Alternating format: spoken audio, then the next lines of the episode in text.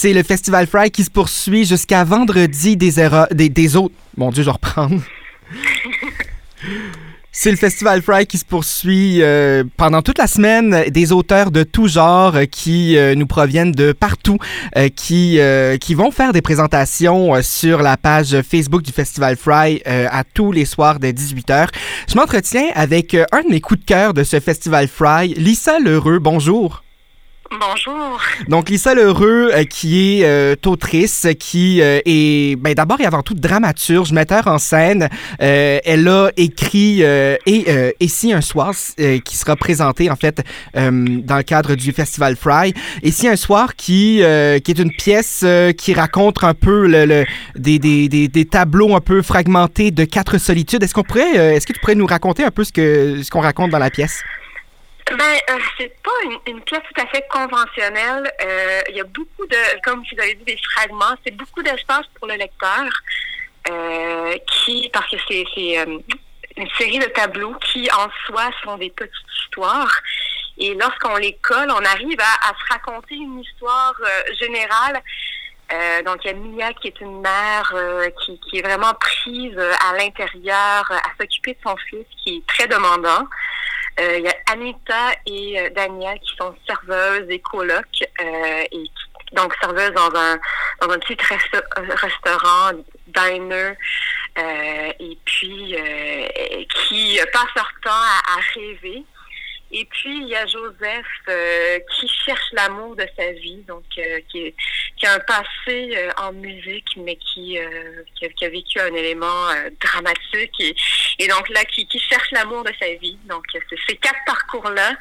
Et puis, il n'y a pas vraiment une seule histoire, c'est des différentes trames. en écrivant la pièce, je voulais que ça, soit comme un rêve, donc très concret quand on est en train de lire les tableaux, mais ensuite quand on essaie de raconter, euh, c'est plus difficile de, tracer des lignes euh, euh, très, très, très directes. Et ben oui, en, fait, et c'est une, euh, et, je dois dire là, euh, euh, petite confidence, je suis moi-même étudiant en, en art dramatique. Lheureux, c'est un nom qu'on entend beaucoup ici, mais c'est un, c'est si on prend pas le temps de s'asseoir et lire, c'est ça demeure un peu flou. Et je dois dire qu'ici un soir, ça a été un de mes coups de cœur de, de, pièces à lire dans la dernière année. Je dois dire que c'est, extrêmement poétique la manière dont c'est écrit. Pourquoi, pourquoi choisir la, la, la dramaturgie plutôt qu'un recueil de poésie pour raconter un peu cette forme, cette histoire? Ben, c'est clair que dans la formule euh, actuelle, on a accès aux livres, mais je m'intéresse beaucoup au, euh, contact qu'on peut avoir avec un public vivant. Donc, c'est pour la scène d'abord que, j'écris parce qu'il y a, une zone de non-dit.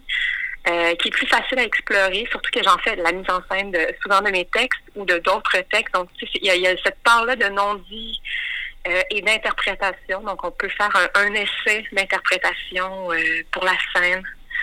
Et, ce qui est euh, ce qui est spécial avec la scène comme tu comme tu le mentionnes, c'est il y a ce contact là humain.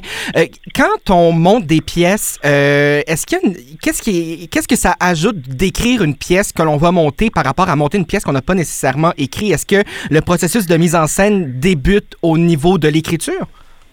Euh, ben, il y, a beaucoup plus d'aller-retour, je dirais, entre euh, la salle de répétition et, euh, et, et, l'écriture. Donc, j'ai eu la chance de travailler deux ans, mais en fait, ce projet est, date de, ça a pris cinq ans en tout, mais j'ai travaillé vraiment deux ans avec une même équipe, euh, comédien et concepteur, et on faisait des allers-retours dans le cadre de laboratoire euh, pour tester des hypothèses, puis se tromper, revenir, essayer d'autres choses. Donc, c'est un moment privilégié d'aller-retour euh, que je trouve le théâtre se prête beaucoup à ce travail collaboratif-là. Euh, non seulement à la, au public, mais aussi l'apport au le, travail euh, collectif euh, ou le ce partage d'idées vraiment pour créer une espèce de synergie autour d'un texte. Et euh, donc, cette pièce-là aussi qui s'est méritée, euh, en fait, des prix, ça a été euh, vraiment été remarqué, elle n'a pas, elle a pas passé inaperçue. c'est à quel moment, que, comment cette idée-là, elle, a émergé, en fait, cette pièce-là? Tu dis que ça a pris cinq ans à développer. C'était quoi le point de départ de création? c'est un de mes amis, en fait, euh, de la région d'Ottawa-Gatineau qui m'a qui, qui, gérait une troupe euh, communautaire et qui m'avait approché euh, pour écrire une pièce. Puis euh, j'avais pas vraiment de plan, mais je lisais les mille et nuits.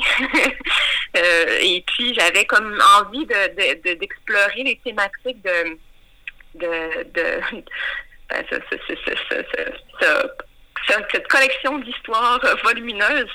Et puis, euh, j'ai écrit une première version très rapidement, en dans de deux semaines, euh, monter ça avec des comédiens. C'était vraiment euh, dans tous les sens possibles. Et, euh, et ensuite, j'ai eu la chance de, de, prendre le temps pour démêler l'histoire, puis de, ben, d'arriver à la version qu'on qu'on peut lire maintenant. Eh bien, euh, c'est disponible un peu partout, cette pièce-là. Euh, c'est euh, publié euh, chez les éditions Prise de parole Théâtre. ce sera aussi au sujet de la discussion ce soir au Festival Friday, 18h, à ne pas manquer sur la page Facebook. Merci beaucoup, Lisa Leroux, de, de, de nous avoir accordé quelques minutes. Merci à vous. Bonne journée. Au revoir.